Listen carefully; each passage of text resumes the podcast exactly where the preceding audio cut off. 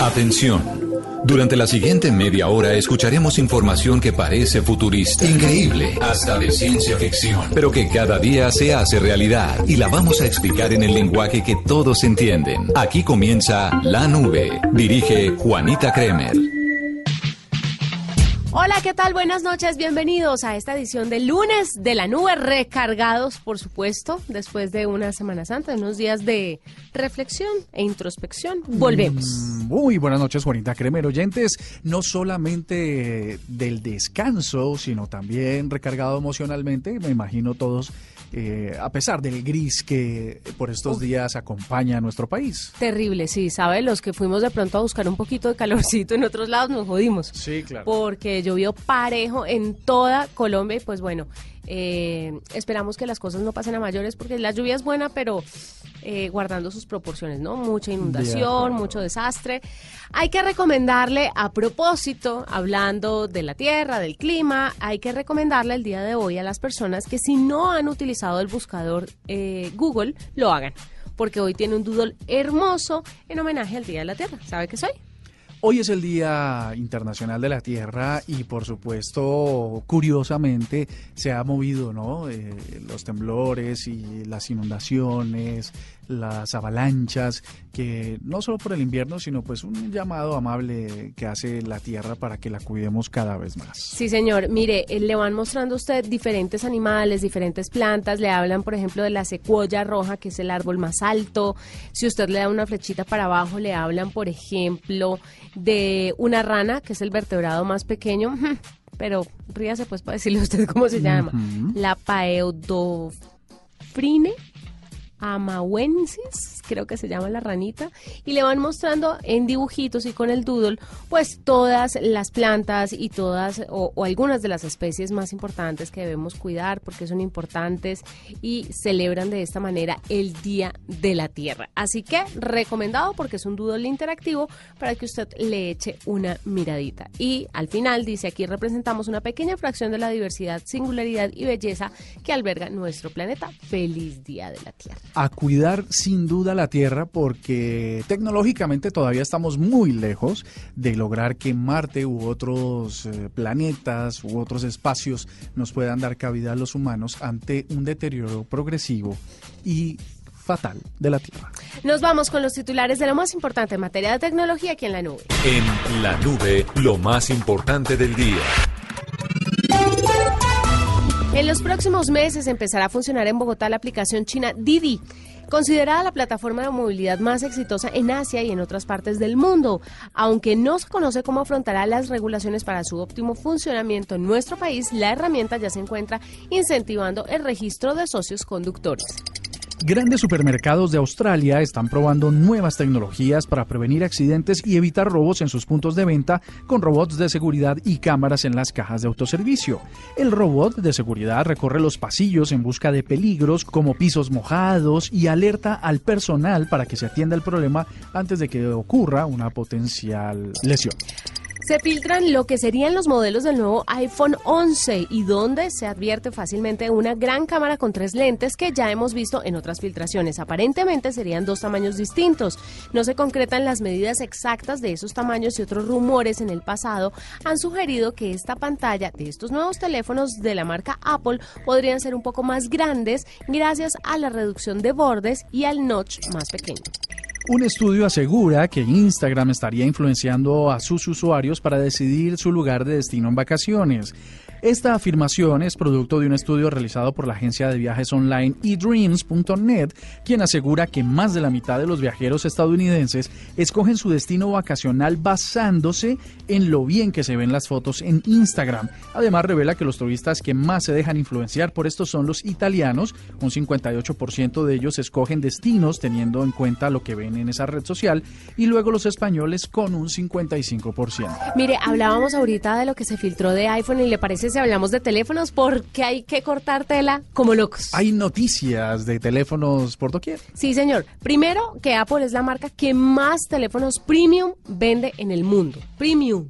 No, claro, porque es que no venden teléfonos de bajo costo. Exactamente. Entonces es apenas lógico. Todo lo que venden es premium. Aunque hay marcas en el mundo que venden más teléfonos en general, la primera es Samsung, la segunda Huawei y en tercer lugar está Apple, pues Apple es la empresa que más teléfonos de gama alta, digamos, vende alrededor del planeta. En segundo lugar, adivine quién está.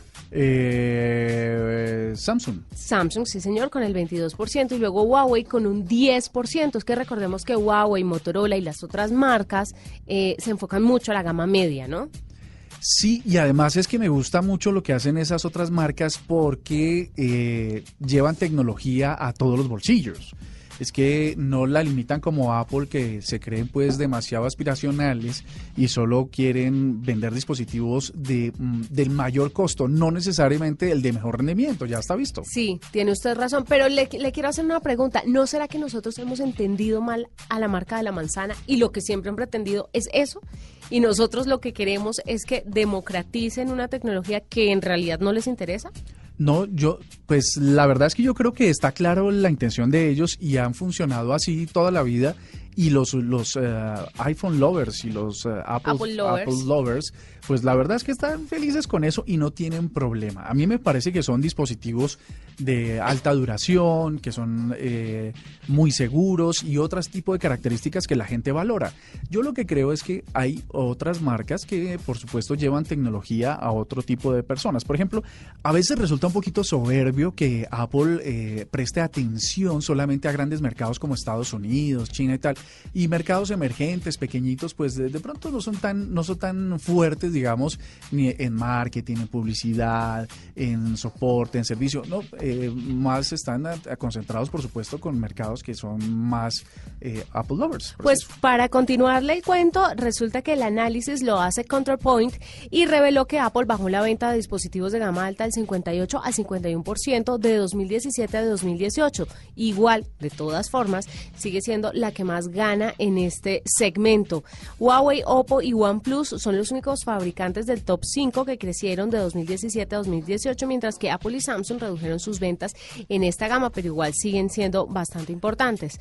Eh, la gama media es de verdad un punto muy fuerte de las marcas y por eso, por ejemplo, Samsung reforzó su gama A y sacó la gama M, los Galaxy M que también ayudan y le pegan bastante este segmento de la población que es el que más, o pues es es un segmento que consume de verdad, puede consumir más celulares tal vez. Yo creo que sí, lo, el mayor grueso de ventas está en, la, en las gamas medias, eso es una realidad indiscutible y la verdad es que ellos, eh, las marcas premium, por, perdón, los, los productos premium siempre están ahí y yo creo que Samsung y Huawei han hecho un esfuerzo tremendo en sacar teléfonos muy, muy potentes. Sí, sin eh, duda. Con una calidad impresionante en estilo, en diseño. Bueno, no dejemos por fuera Motorola también que han hecho lo suyo. Pues Motorola tiene, tiene, tiene, teléfonos buenos también, le ofrecen cada vez más herramientas tecnológicas en sus teléfonos de gama media, media baja,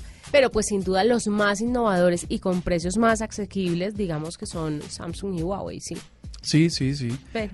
Con esa seguramente van a sacar más versiones de sus series SE que es, no, no será súper económica o algo así. Pues súper económica no, pero tal vez sí es un poco más económica Sí. de lo que actualmente vemos en el mercado. A nivel global, la compañía pues ganadora es Apple, pero marca la parada en Norteamérica, pero Google, LG y Motorola se han colado en la en la lista en la tercera, cuarta y quinta posición. ¿Sabe que los dispositivos de Google está siendo, están siendo muy bien rankeados?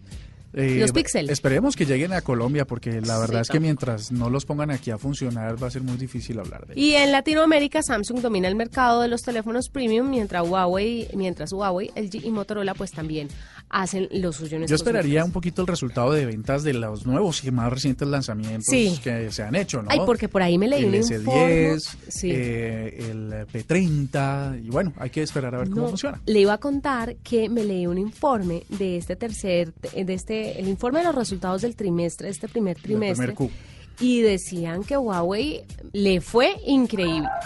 Ya para cerrar esta tanda de noticias de celulares, ¿viste lo que pasó con el Fold?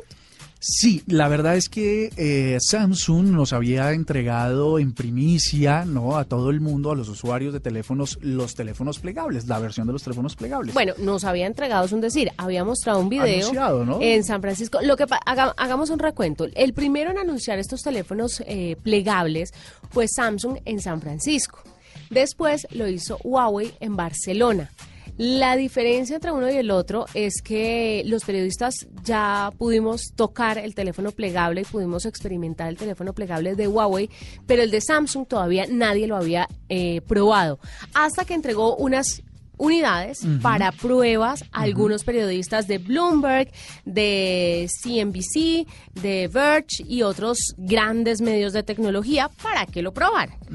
Estos medios y estos periodistas le quitaron al parecer una capa protectora, pero en ningún lado estaba escrito que esa capa no se podía quitar. Y resulta que al quitar la capa protectora la pantalla se dañaba. Y todos empezaron a postear que el Galaxy Fold, después de un día de uso, pues no funcionaba y las pantallas se dañaban. Pues básicamente eh, sí fue una, una aclaración que se hicieron, incluso también lo hizo Huawei. Hay una capa que no es cristal, por supuesto, porque no puede haber un, no hay vidrio que doble, ¿cierto? Hay una capa que tiene eh, con un material del que no conocemos muchos detalles, porque digamos esa es la joya de la corona, es la fórmula de la eterna juventud. Es como la fórmula de la Coca-Cola. De acuerdo, entonces básicamente solo sabemos que es una, es, tal vez quizás un polímero, por eso no podemos ni siquiera decir qué es, que es lo que permite que los píxeles se doblen, ¿no? Que puedan interpretarse doblados. Y lo que pasó entonces es que al quitarle cualquiera de esos componentes, pues eh, fallaba. Lo que pasa es que nosotros estamos acostumbrados es que cuando nos entregan un teléfono, pues le quitamos un, el, plástico, el plástico protector. Luego le compramos otros que son para supuestamente proteger la pantalla y les quitamos y los ponemos. Pues eh, esto es una, una, una prueba que ha hecho Samsung con el mercado y resultó mal. Y resultó bastante mal porque han decidido posponer el lanzamiento que estaba planeado para el 3 de mayo y que al parecer pues se va a retrasar un poquito más. La pregunta en todo esto es quién va a ganar la apuesta de los plegables, quién va a poner primero su teléfono plegable en el mercado para que la gente los compre.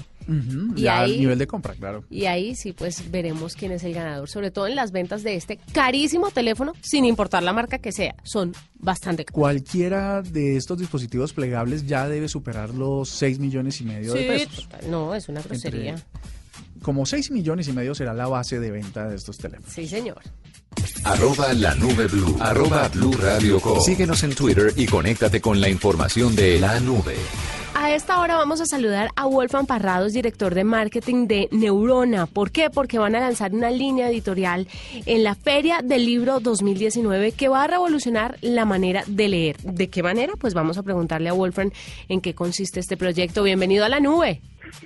Hola Juanita, buenas noches.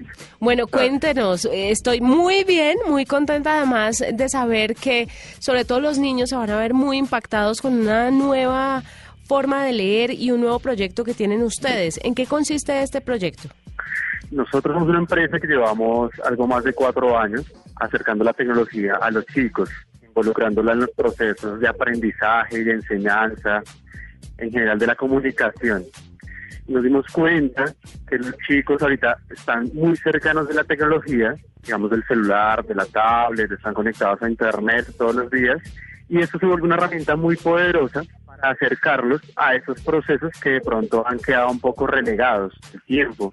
Digamos que el libro impreso no va a desaparecer, sabemos, pero ha perdido fuerza, ha perdido interés por parte de los chicos mismos. Es normal que los que los padres de familia le acerquen un celular o una tablet a sus hijos a los 10 meses o al año.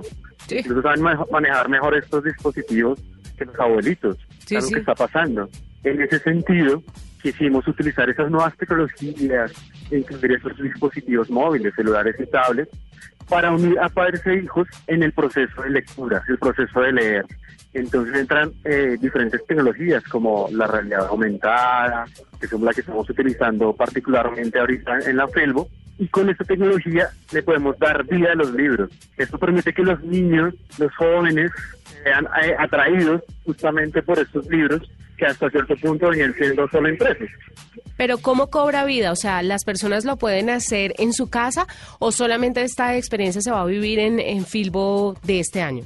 Bueno, todos nuestros desarrollos intentamos eh, cuando es posible, que todos los chicos de Colombia puedan utilizarlo. Los productos finales con los que pueden interactuar el usuario son aplicaciones, aplicativos para equipos Android y para equipos iOS, que puede descargar cualquier persona, cualquier padre de familia, cualquier joven eh, en sus casas, en sus colegios, y las pueden utilizar. Entonces eso responde a tu pregunta, si las pueden utilizar en sus casas o solo en la Filbo. Ah, lo entiendo. En la Filbo va a estar todo concentrado. Sí pero los chicos pueden seguir utilizando en sus casas. Sabe, hay algo muy interesante que hace, por ejemplo, la marca china Huawei, muy parecido con unos libros y lo que hacen es que con realidad aumentada a través de sus dispositivos celulares y con el libro abajo, pues sale un avatar, pero este libro está enfocado y esta herramienta tecnológica está enfocada básicamente es en ayudar a los niños que no pueden escuchar para que ese avatar que sale con lenguaje de señas pues pueda ayudarle a los niños a leer a su ritmo y no al ritmo en el que le leen los cuidadores o los papás. Y es muy interesante. ¿Ustedes saben de pronto eh, qué impacto genera esto en los niños? Si se interesan más por la lectura, pasan en algún momento de la parte digital a interesarse más en la parte física, que son ya los libros como todos los conocemos. Sí, digamos que lo que nombres es un referente muy bueno y ahí quiero eh, abrir un paréntesis de cómo la tecnología no está excluyendo, sino está volviéndose como un mediador que incluye a esos diferentes públicos que tienen ciertos, eh, no sé, aspectos de discapacidad física cognitiva o simplemente eh, chicos que utilizan la tecnología. Lo hemos testeado durante cuatro años en diferentes colegios de Bogotá, en municipios cercanos, de ciudades de otras eh, municipios, departamentos de Colombia, y hemos visto cómo los chicos realmente se interesan en esto y realmente el aprender se vuelve un juego, una experiencia. Cómo aprender las tablas, cómo aprender la historia de Colombia, en este caso específico para la Filbo, cómo Rin Rin de la Cuajo toma vida y cómo la tecnología se vuelve ese mediador y, y lo que tú dices, capta la atención del niño.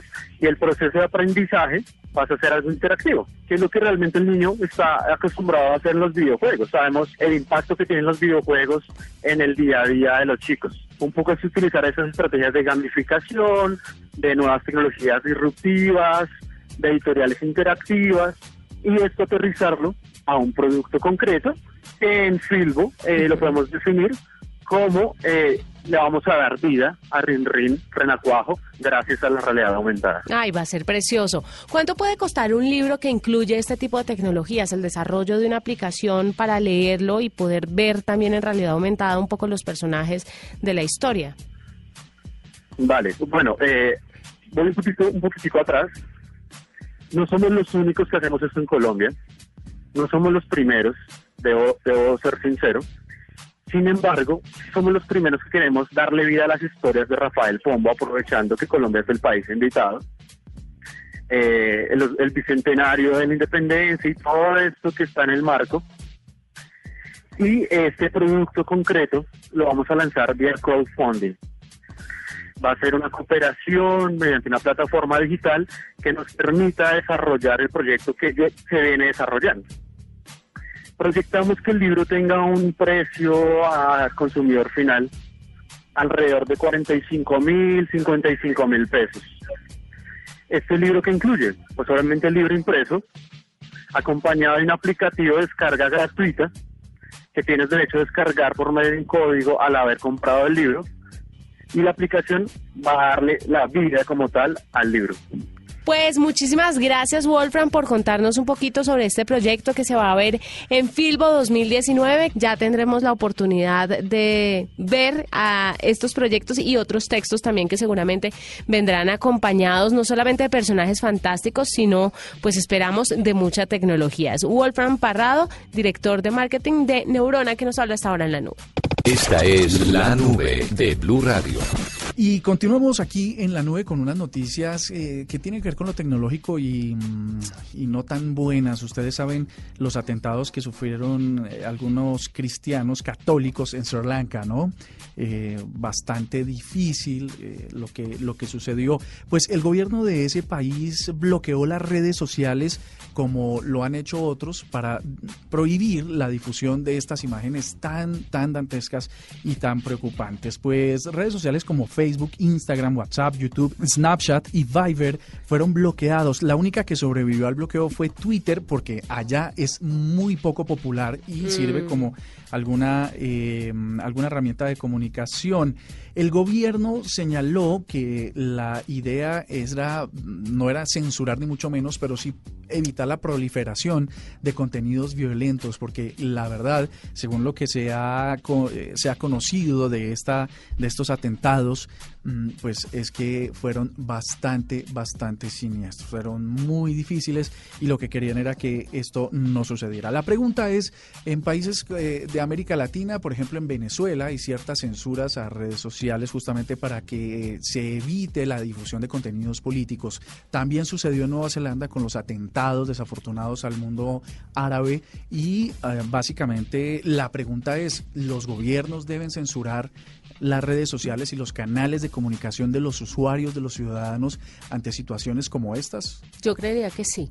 En este tipo de situaciones sí porque lo que estamos evitando es que esto prolifere y que de una u otra forma otros que no estén tan bien mentalmente sigan el ejemplo. Entonces me parece que en este caso, pues el bien común sí debe estar por encima del bien particular. Pues básicamente esta prohibición se va a mantener mientras terminan las eh, pesquisas iniciales sobre las pues, sobre los causantes de estos atentados y eh, en el caso de Venezuela pues esperaremos a que caiga Nicolás Maduro para que las redes vuelvan a ser como antes. Mire, hablando un poquito del bien particular, el bien común y todo lo que estábamos hablando, me parece importante que toquemos el tema de Instagram porque muchas personas sabrán y han posteado últimamente sobre que la red social propiedad de Mark Zuckerberg estaría interesada pues en dejar a un lado el tema de los likes o los corazones u ocultarlo, que es básicamente lo que pasaría.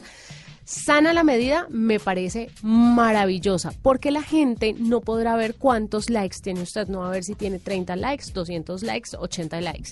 Usted no le pasa a veces que cuando postea algo y ve que alguien postea algo similar y tiene 80 y usted 30 corazoncitos, ¿no se frustra un poco?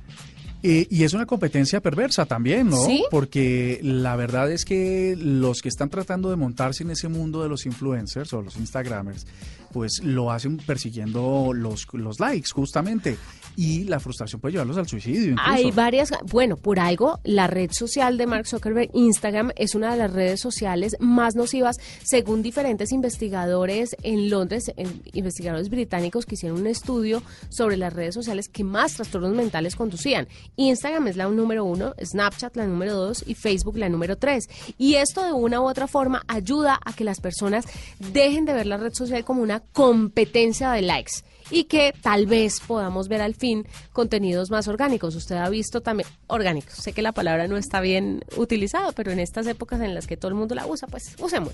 Contenidos más naturales, contenidos más originales, porque todo el mundo está copiando los mismos contenidos. Hubo una persona que hizo el ejercicio de mm, mirar, por ejemplo, posteos de playas y casi todas las publicaciones de playas eran igualitas no había una toma diferente, no había un objetivo distinto, no había un punto de vista que se saliera del común. Todo el mundo hacía lo mismo porque sabían que era lo que más likes generaba. Y no quiere decir que vayan a desaparecer, ahí van a estar y el dueño de la cuenta los va a poder ver. El que no la va a poder ver es la audiencia. O sea, si usted me sigue, usted no va a poder ver cuántos likes tengo yo, pero yo sí voy a poder ver cuánta gente le dio like. Hay que quitarnos de encima esa necesidad de aprobación, ¿no? No solamente en el mundo digital, sino en el mundo real. Sobada de ego. No necesitamos aprobación, como dice el comercial de una marca por ahí de productos femeninos. No necesito tu aprobación. Y es en realidad eso. Si yo, si yo posteo una foto es porque, porque quiero sostener un registro de mi vida y de mis momentos felices o tristes y tal, y no necesito tu aprobación. Preguntémosle a la gente a través de arroba la nube blue, ¿le parece sano que desaparezca o que oculten los likes o los me gusta en Instagram. Les quiero recordar que antes habíamos contado aquí en la nube que Twitter estaba pensando eso para disminuir el narcisismo de sus usuarios.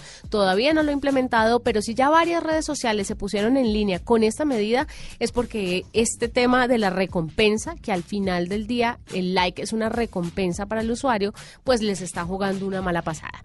Cuéntenos a través de arroba la nube blue. Acá viene W Bernal a contarnos cómo se hace. En la nube, decídase a hacerlo usted mismo. Hola Juanita, buenas noches y buenas noches a todos los oyentes de la nube. Ese salto triple mortal con el que cayó en la piscina perfectamente, o esa foto con la personalidad de internet que se encontró en su paseo, o ese abrazo que se dio así entrañablemente con el amigo o la amiga que no veía hacía muchísimo tiempo y que quedó registrado en una fotografía, tal vez haya desaparecido de su celular por error o que en el momento en el que lo pensó lo hizo y después dijo, uy no, no debía hacer y quiero devolver el tiempo para poder recuperar esa fotografía.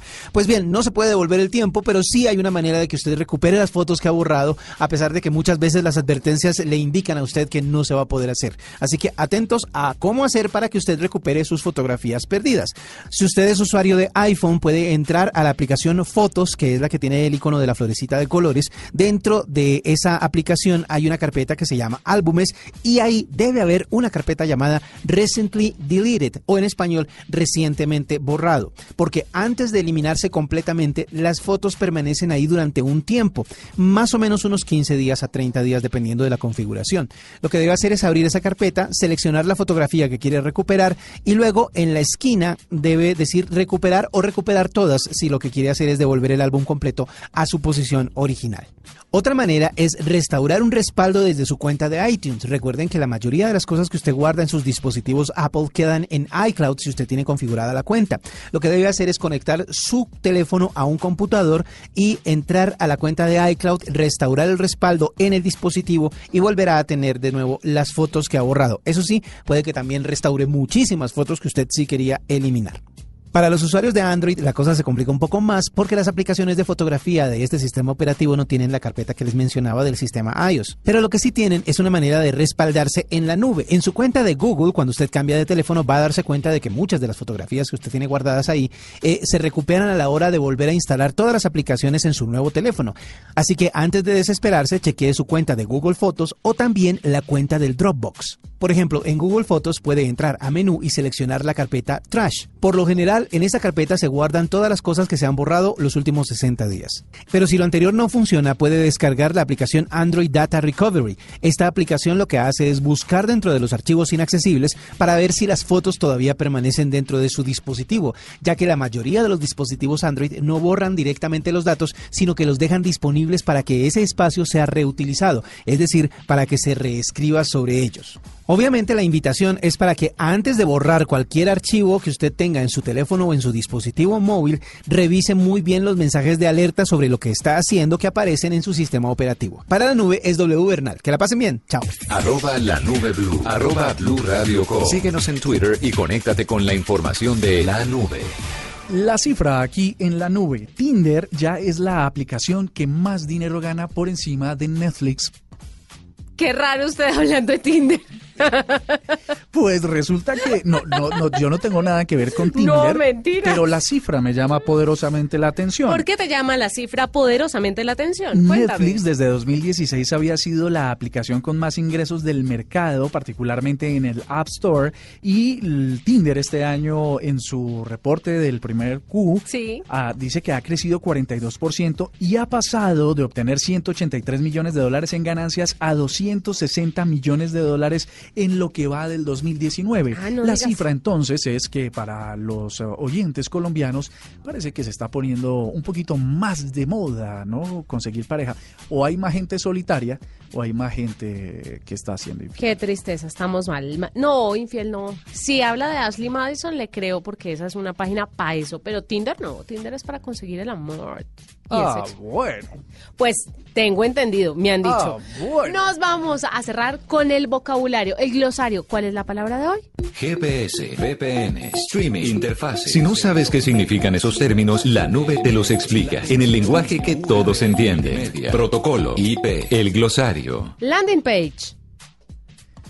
Es la página de presentación de un contenido en Internet. Muy bien, sí, son páginas estáticas o páginas de inicio con información y contenidos generales donde van los usuarios al visitar una página web. O sea, usted lo dijo mejor, lo felicito. Bueno, nos vamos, fue un gusto acompañarlos. Y pues mañana miércoles.